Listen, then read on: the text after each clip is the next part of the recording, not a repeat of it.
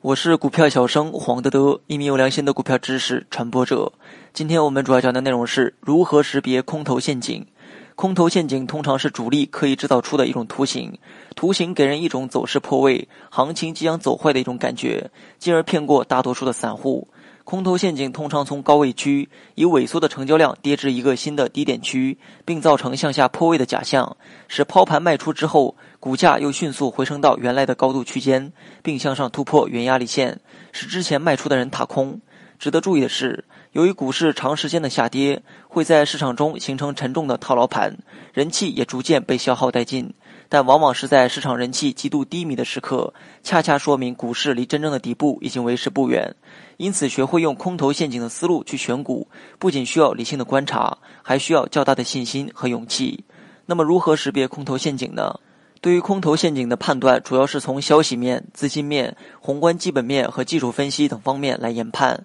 首先是从消息面上的分析。主力资金往往会利用宣传的优势，营造做空的氛围。所以，当投资者遇到市场利空不断的时候，反而要格外的小心，因为正是在各种利空消息满天飞的重磅轰炸之下，主流资金才可以很方便的建仓。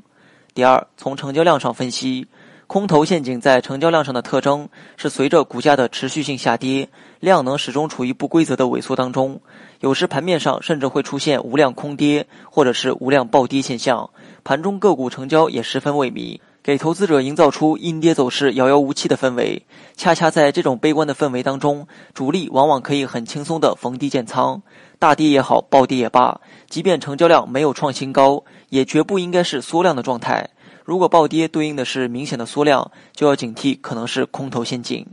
第三，从宏观基本面上分析。宏观基本面的分析需要了解从根本上影响大盘走强的政策面因素和宏观基本面因素，分析是否有实质性利空因素。如果在政策背景方面没有特别的实质性做空因素，而股价却持续暴跌，这个时候就比较容易形成空头陷阱。